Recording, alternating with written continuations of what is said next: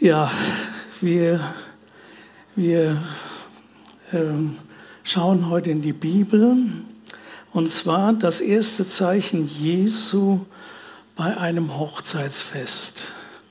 Ähm, es wird ja so gesagt oder scheint so zu sein, dass äh, dieses Wunder, das Jesus da getan hat, wohl das bekannteste Wunder ist, das er getan hat. Aber äh, wir wollen es uns mal genau anschauen.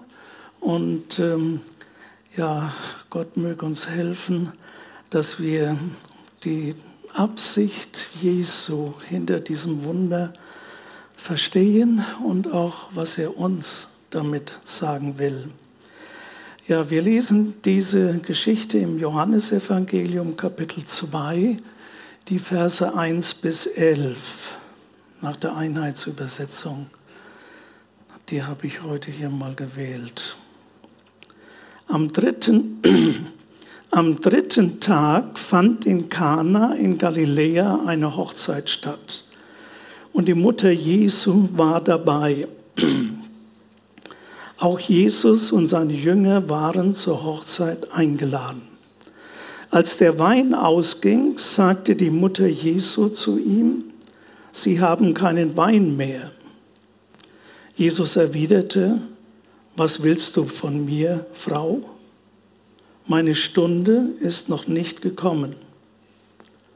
Seine Mutter sagte zu den Dienern, was er euch sagt, das tut. Es standen dort sechs steinerne Wasserkrüge, wie es der Reinigungssitte der Juden entsprach. Jeder fasste ungefähr 100 Liter. Jesus sagte zu den Dienern, füllt die Krüge mit Wasser. Und sie füllten sie bis zum Rand. Er sagte zu ihnen, schöpft jetzt und bringt es dem, der für das Festmahl verantwortlich ist. Sie brachten es ihm. Dieser kostete das Wasser, das zu Wein geworden war. Er wusste nicht, woher der Wein kam. Die Diener aber, die das Wasser geschöpft hatten, wussten es. Da ließ er den Bräutigam rufen und sagte zu ihm, jeder setzt zuerst den guten Wein vor und erst, wenn die Gäste viel getrunken haben, den weniger guten. Du jedoch hast den guten Wein bis jetzt aufbewahrt. So tat Jesus sein erstes Zeichen in Kana in Galiläa und offenbarte seine Herrlichkeit und seine Jünger glaubten an ihn.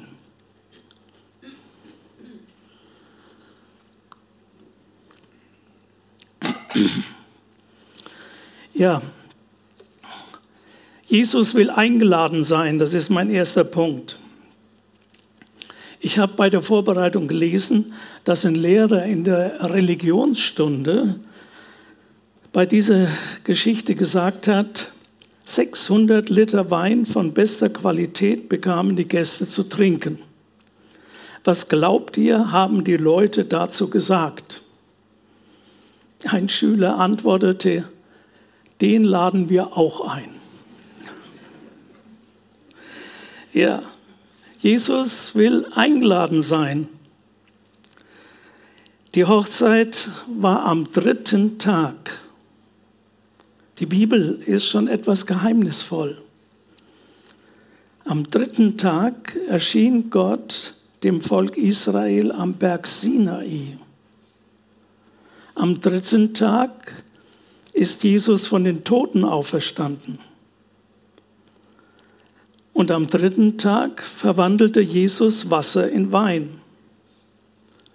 Es könnte auch für uns heute ein dritter Tag sein, an dem wir etwas von Gottes Gegenwart erfahren. Laden wir Jesu dazu ein, öffnen wir unser Herz für ihn. Jesus war bei dieser Hochzeit und wenn man da mal drüber nachdenkt, so nebenbei, dass Jesus ausgerechnet dieses Wunder als sein erstes Wunder vollbrachte, so völlig unscheinbar ohne große, großen Tamtam, ohne groß nach außen hin. Kaum einer hat es bemerkt, was da geschah. Daran merken wir, das war Jesus, der Sohn Gottes. Er hatte es nicht nötig, jetzt da groß auf sich selbst aufmerksam zu machen oder so irgendetwas. Er war bei der Hochzeit, ja, und das, was hat gefehlt?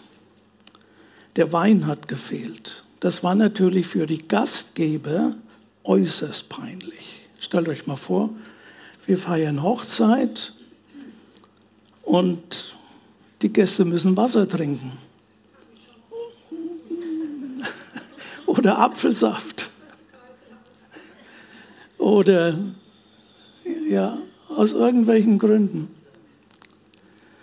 Ja, wenn man krank ist, dann kann man vielleicht auch keinen Wein mehr trinken, ja. Aber normalerweise gehört das einfach dazu.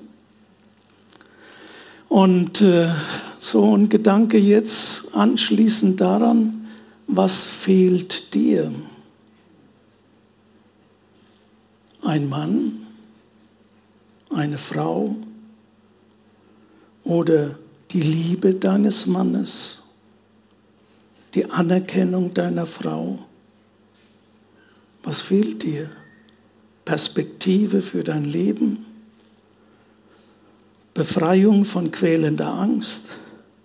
Fehlt dir Lebensfreude, Lebensmut, Kraft zur Bewältigung der Aufgaben im Beruf oder mit den Kindern oder mit einem Menschen? Wir können nicht alles planen. Wir können auch nicht alles meistern, schultern, schaffen. Wir machen Fehler, übersehen Termine, vergessen Wichtiges, treffen falsche Entscheidungen. Wie gut, wenn Jesus bei uns ist. So wie bei der Hochzeit zu Kana. Jesu war dabei und es schien, als ob es keine Probleme gibt. Doch, es gab gewaltige Probleme. Aber Jesus war da. Jesus war bei einer Hochzeit nicht nur in Not, in Leid und Problemen ist er da. Wir brauchen Jesus immer bei der Arbeit, beim Feiern, in der Familie, in der Freizeit, im Urlaub. Wir brauchen Jesus immer.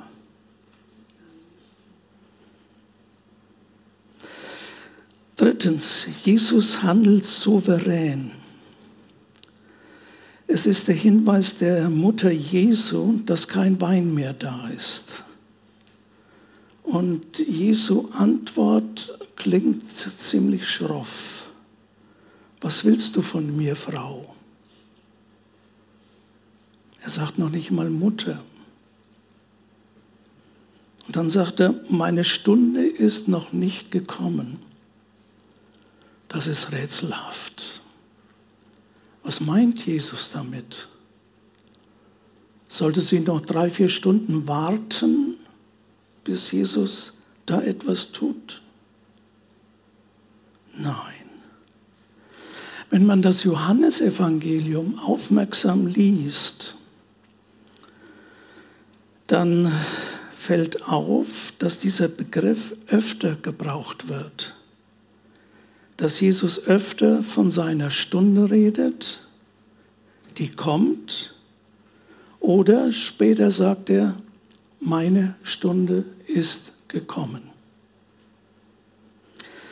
Wenn Jesus von seiner Stunde redet, meint er die Zeit, in der sich sein göttlicher Auftrag erfüllt, nämlich nach Jerusalem zu gehen, um am Kreuz das Leid und die Schuld aller Menschen auf sich zu nehmen und durch sein Sterben die Menschen zu erlösen von Sünde, Tod und Teufel. Durch seine Auferstehung am dritten Tag wird er die Herrlichkeit Gottes in Kraft offenbaren. Diese Zeit, diese Stunde Jesu war am Tag der Hochzeit zu Kana noch nicht gekommen. Ja, wieso sagt das Jesus dann? Meine Stunde ist noch nicht gekommen. Er bringt also die Hochzeit in Verbindung mit dem, was ihm bevorsteht. Als Maria ihren Sohn auf den fehlenden Wein hinwies, da stand er erst ganz am Anfang dieses schweren Weges, diese etwa dreieinhalb Jahre, diesen Weg, den er gehen sollte. Vielleicht reagierte Jesus deshalb so schroff auf seine Mutter, weil im Vergleich zu dem Großen, das vor ihm lag, eben sein Leben zu geben, am Kreuz zu sterben, Hohn und Spott auf sich zu nehmen, angespuckt zu werden, gegeißelt zu werden. All das, vielleicht stand ihm das im Moment so vor Augen. Das war eigentlich sein Problem, mit dem er fertig werden musste. Selbst im Garten Gethsemane betete er noch, Herr, wenn es möglich ist, lass diesen Kelch an mir vorübergehen. Als Maria also diesen, den fehlenden Wein ansprach, da stand Jesus erst ganz am Anfang dieses schweren Weges, den er gehen sollte. Vielleicht reagierte Jesus deshalb so schroff auf seine Mutter, weil im Vergleich zu dem Großen, das vor ihm lag, dieses Weinproblem nun wirklich sehr klein war. Vielleicht wurde ihm auch bewusst, welches Leid noch vor ihm liegt. Jesus war nicht für solche Kleinigkeiten von Gott gesandt. Müssen wir uns mal klar machen. Er war nicht gesandt, um punktuelle Heilung zu bringen. Wir haben das heute erlebt und danken Gott dafür. Er tut das. Er ist auch nicht gekommen, um im, im Problem, Probleme zu lösen, die wir haben. Das tut er. Er löst Probleme. Er heilt. Er, er tut, worum wir ihn bitten. Er wirkt Wunder. Was wir von ihm erwarten, das ist gewaltig. Das tut er. Aber salopp gesagt, das macht er so nebenbei wenn wir ihn darum bitten. Er ist gnädig, er ist barmherzig, er erbarmt sich unser und er ist der allmächtige Herr. Soll uns nur bewusst werden, wofür Jesus auf diese Erde kam. Er kam, um für unsere Sünde am Kreuz zu sterben und damit mit dem Problem der Sünde auch den Tod zu besiegen und die Herrschaft Satans in unserem Leben zu beenden. Dank sei Gott. Und all die anderen guten Dinge, die wir erleben von ihm, wir danken ihm von ganzem Herzen dafür. Wollen aber nicht vergessen, was es heißt, was Jesus für uns getan hat. Wenn ihr euch entsinnt, als Jesus den Gelähmten heilte, den man durch die Decke so runterließ, vor ihm runter. Und dann sagt er doch zu dem Gelähmten, dir sind deine Sünden vergeben. Und die Leute waren erstaunt, besonders die Pharisäer. Wie kann der Sünden vergeben? Das kann doch nur Gott. Und dann fragt Jesus die Leute um sie, um sich. Was ist leichter zu sagen? Dir sind deine Sünden vergeben oder steh auf, nimm dein Bett und geh nach Hause. Was war für Jesus schwieriger? Es war für ihn schwieriger, ans Kreuz zu gehen. Es war für ihn viel, viel, dem Sohn Gottes, etwas ganz, ganz Schweres, all das, seine Gottessohnschaft aufzugeben und sich so erniedrigen zu lassen, dass er am Kreuz stirbt. Und das sagt er selbst. Das ist schwerer, als zu dem zu sagen, dir sind deine Sünden vergeben und nimm dein Bett und geh nach Hause. Und der Lahme, der nahm sein Bett und ging nach Hause. Jesus Christus war von Gott gesandt, um unseren ganzen verlorenen Zustand zu heilen, um alles zu überwinden, was uns Menschen von unserem Gott trennt, wirklich alles, bis hin zu unserem Sterben. Und uns wieder zu vereinen und zu versöhnen mit unserem himmlischen Vater. Und bis in alle Ewigkeit mit ihm zu leben. Dafür starb Jesus am Kreuz. Ja, das zu der Antwort von Jesus für seine Mutter können wir vielleicht ein bisschen jetzt verstehen und ermessen. Und dann der vierte Punkt, jetzt wird Wasser zu Wein. Da standen sechs große Wasserkrüge.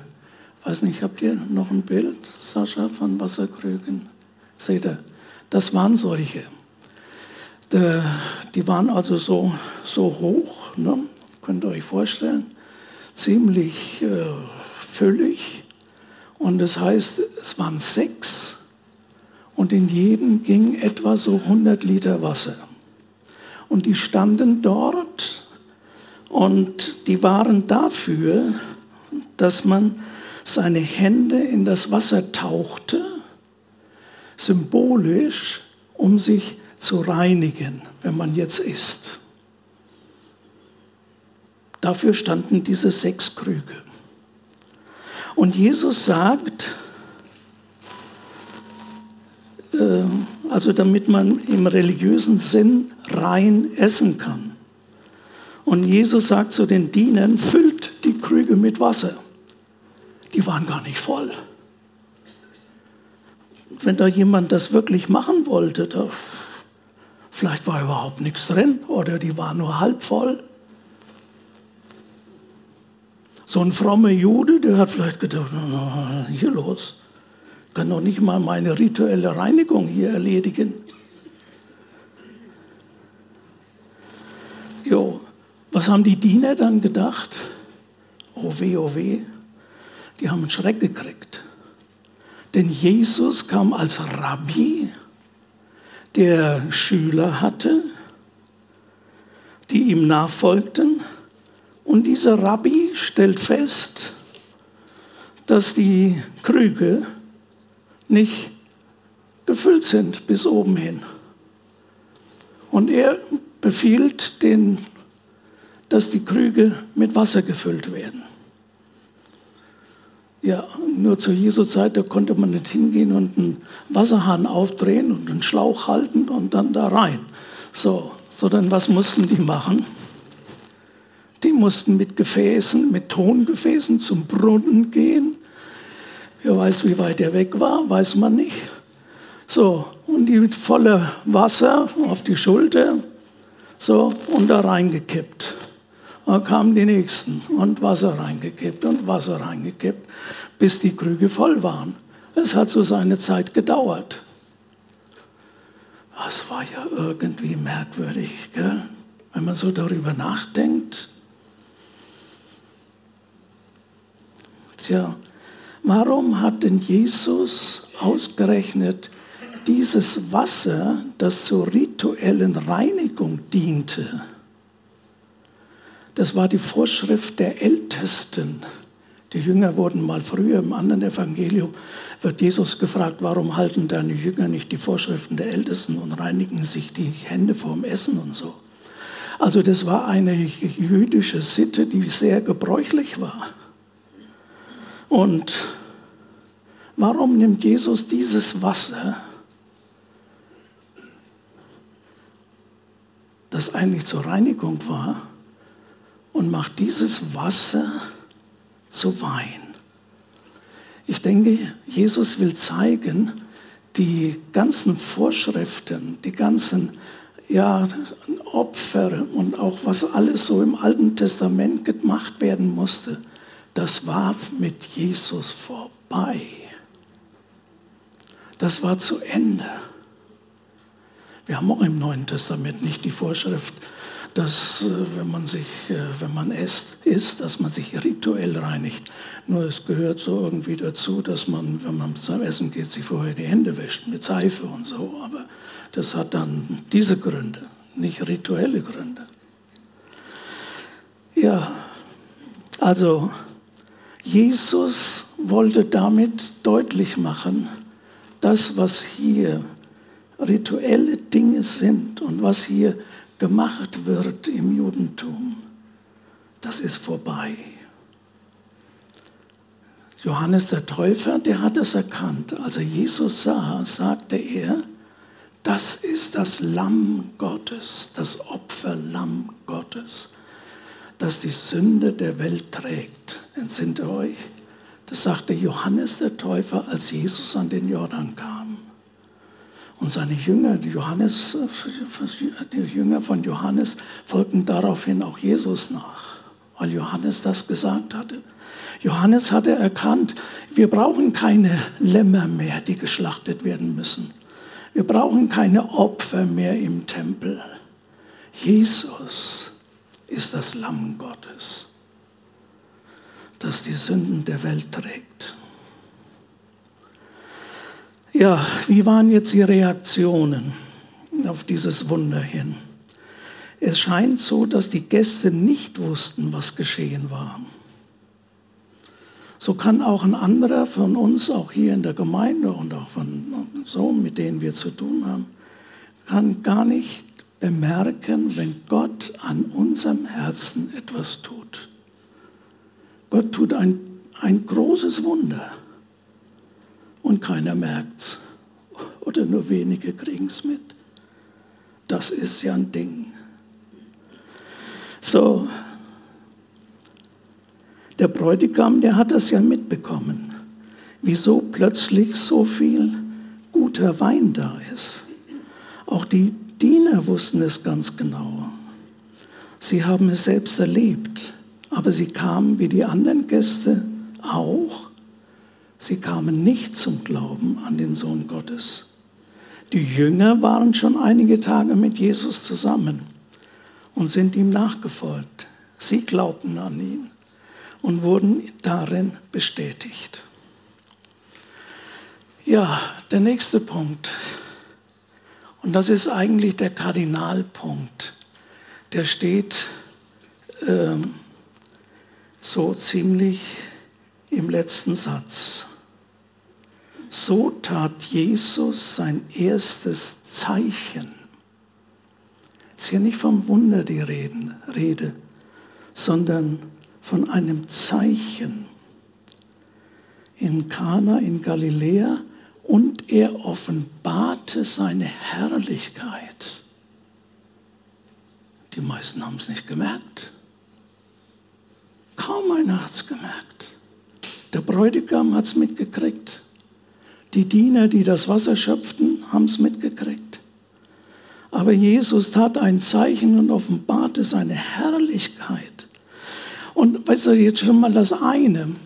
Aus Wasser wurden 600 Liter Wein. Wir können uns das gar nicht vorstellen, wie viel das ist. Also das sind entweder sind das 600 Liter Flaschen bester Wein aber den besten Wein füllt man nicht ab in Literflaschen, sondern in 0,7 Liter Flaschen. Ne? Also wenn du irgendwo einen Wein kaufst und das ist eine Literflasche, dann, naja, der ist nicht so. Ne? Also der gute Wein, der ist also zumindest immer 0,7. Und jetzt habe ich es ausgerechnet.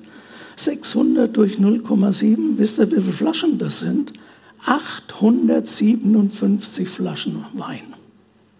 0,7 Liter Flaschen. Also das ist ja.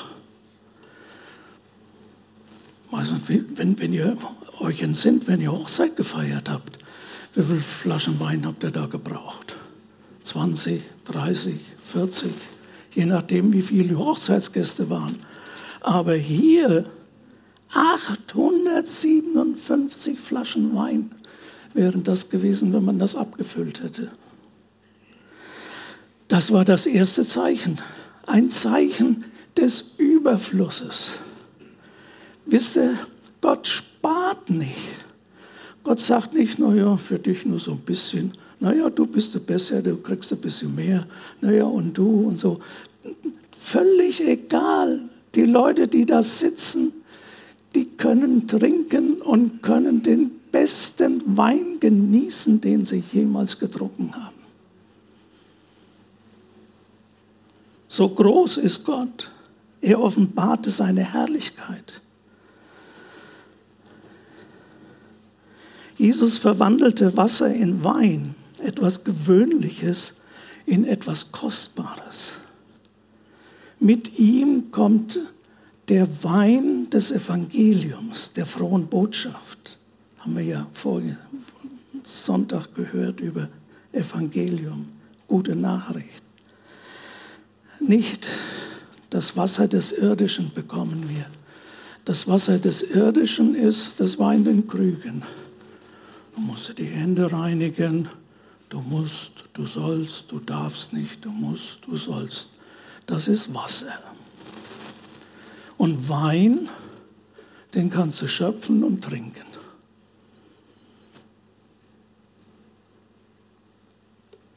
Gewaltig. In den Himmel kommen wir nicht durch gute Taten, auch nicht, weil Gott angeblich so lieb ist.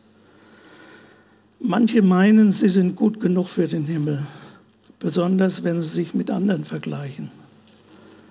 Solche Ideen sind aber alles Wasser, mit denen Menschen meinen, sich reinwaschen zu können. Ich wasche mich rein, ja, ich bin ja nicht so wie der und ich bin nicht wie der. Und na, wenn sie alle so wären wie ich, dann wäre die Welt ganz anders. Ach, lieber nicht, dass sie so sind wie ich. Nee, da wäre die Welt, Welt auch nicht anders. Ja, also, der Wein ist das Evangelium. Der, mit dem Wein kommt man in den Himmel, nicht mit Wasser. Jesus schenkt uns voll ein. Nicht mit menschlicher Meinung, mit Waschen, mit alles Mögliche tun und so weiter das taugt nicht für den Himmel, es muss in Wein verwandelt werden. Jesus ist gekommen und mit ihm wunderbare Möglichkeiten, unser Leben in den Griff zu bekommen. Dazu hilft er uns. Dabei erfahren wir seine Hilfe. Wir erleben es, mit ihm leben zu können. Sein Wein ist seine Gegenwart. Sie ist so sehr gut und reicht für unser ganzes Leben überschwänglich. Aber das Beste kommt ja noch. Es ist ja ein Zeichen. Jesus tat dieses Wunder, tat sein äh, erstes Zeichen. So steht das ja. So tat Jesus sein erstes Zeichen und offenbarte seine Herrlichkeit. Das Beste kommt noch. Jesus möchte mit uns eine Liebesbeziehung haben. Die, äh, Im Johannesevangelium, da wird an einer Stelle berichtet, dass man die Jünger kritisierte, weil sie die Fastenzeiten nicht einhielten. Und Jesus sagte daraufhin, sollen die Hochzeitsgäste denn traurig sein, solange der Bräutigam noch bei ihnen ist? Verstehen wir das? Wenn wir das auf uns beziehen? Jesus ist der Bräutigam. Und was bist du? Der Gast. Der, du bist der Gast. Du bist der, der, der zur Hochzeit geladen ist. Sollen die Hochzeitsgäste denn traurig sein, solange der Bräutigam noch bei ihnen ist? Jesus bezeichnet sich selbst als Bräutigam. Und das wird einmal in der Realität geschehen. In der Offenbarung Kapitel 21, Vers 2, das ist das letzte Buch des Neuen Testaments, da wird dem Apostel Johannes, also der auch hier das geschrieben hat, dem Apostel Johannes wird das Ende der Zeit gezeigt. Und ich sah einen neuen Himmel. Geschwister, Freunde, Gott schafft einen neuen Himmel und eine neue Erde. Er tut das. Wir schaffen das nicht. Der Klimawandel, den schaffen wir nicht. Ihr seht das. In diesem Sommer, in den Katastrophen, von denen wir hören. Es wird immer schlimmer, statt dass es besser wird auf dieser Erde. Und deswegen, Jesus, wir lesen, und ich sah einen neuen Himmel und eine neue Erde. Denn der erste Himmel und die erste Erde sind vergangen und das Meer ist nicht mehr. Und ich sah die heilige Stadt, das neue Jerusalem, von Gott aus dem Himmel herabkommen, bereitet wie eine geschmückte Braut für ihren Mann. Freunde, da wird Hochzeit gefeiert. Das war das Zeichen, das Jesus bei der Hochzeit zu Kana gab. Es wird eine Zeit kommen und sie wird, sie wird kommen, auch wenn 2000 Jahre schon vergangen sind. Diese Zeit wird kommen, wo Jesus mit seiner Braut Hochzeit feiert. Steht in der Bibel, ist nicht Theorie. Verinnerlich das. Ich sah die heilige Stadt. Ja, zeig's gerade noch mal bitte. Ich sah die heilige Stadt, das neue Jerusalem. Also nicht das Jerusalem da hier, wo sie jetzt da demonstrieren. Das neue Jerusalem, von Gott aus dem Himmel herabkommen, bereitet wie eine geschmückte Braut für ihren Mann, für den Herrn Jesus. Da wird Jesus Hochzeit feiern. Und es steht in Kapitel 19, Vers 9, steht zwei Kapitel vorher, da ist die Hochzeit des Lammes auch nochmal beschrieben. Und er sprach zu mir, der Engel, schreibe, selig sind, die zum Hochzeitsmahl des Lammes berufen sind. Und er sprach zu mir, das sind wahrhaftige Worte Gottes. Geschwister, Freunde, das wird einmal geschehen. Das wird sich vollziehen.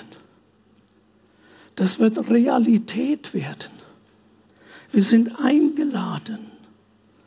Am Ende der Zeit wird das Fest aller Feste stattfinden, kein gewöhnliches Festmahl, sondern eine Hochzeit, die Vereinigung von erlösten Menschen mit Jesus, mit ihrem Bräutigam.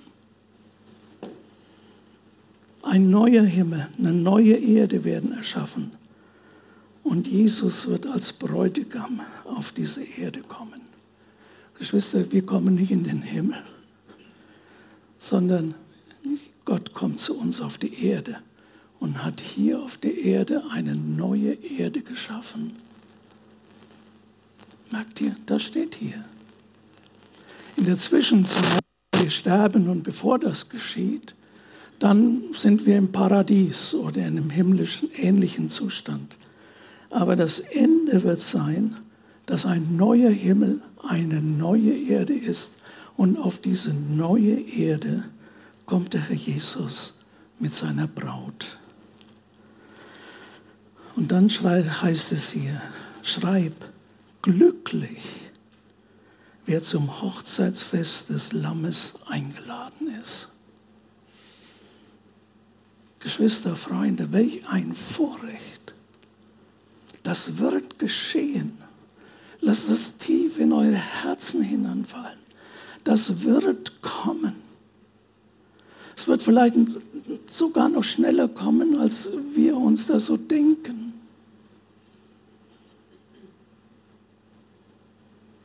Ich hatte mal eine Zeit, das war, äh, ich dachte bis zum Jahr 2000, war ich eigentlich überzeugt, da wird Jesus wiederkommen.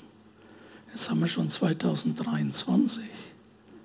Also wir kommen dem Zeitpunkt, wann er wiederkommt, immer dichter. Wir wissen ja nicht, wann er kommt. Das hat er ja gesagt. Zeit und Stunde weiß niemand. Aber wir sind eingeladen und dann kommt die Geschichte mit Mensch und Gott zum Ziel. Um das zu ermöglichen, ist Jesus gekommen. Wir, die Braut, die Menschen, die Jesus liebt, die und die wir Jesus lieben, werden endlich mit ihm für ewig eins sein. Dafür verzichtete Jesus auf die Freuden auf dieser Erde. Deswegen sagte er das zu seiner Mutter. Mir steht noch Schlimmes bevor. Meine Hochzeit, die wird erst kommen wenn ich mein Leben hingegeben habe.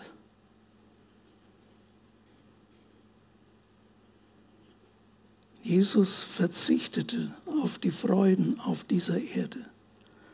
Den Becher der Freude tauschte er mit dem bitteren Kelch seines Leidens und Sterbens für uns und ermöglichte es damit, dass wir vor ihm heilig und gerecht und vollkommen sein dürfen ihm ebenbürtig als Braut. Dazu hat er uns berufen, dazu hat er uns gemacht durch seinen Tod. Wir dürfen uns auf diesen Tag freuen, wenn wir mit Jesus bei einem, seinem Hochzeitsmahl dabei sein dürfen. Dazu hat er uns eingeladen und dazu sind wir berufen. Dank sei wollen wir noch aufstehen und beten.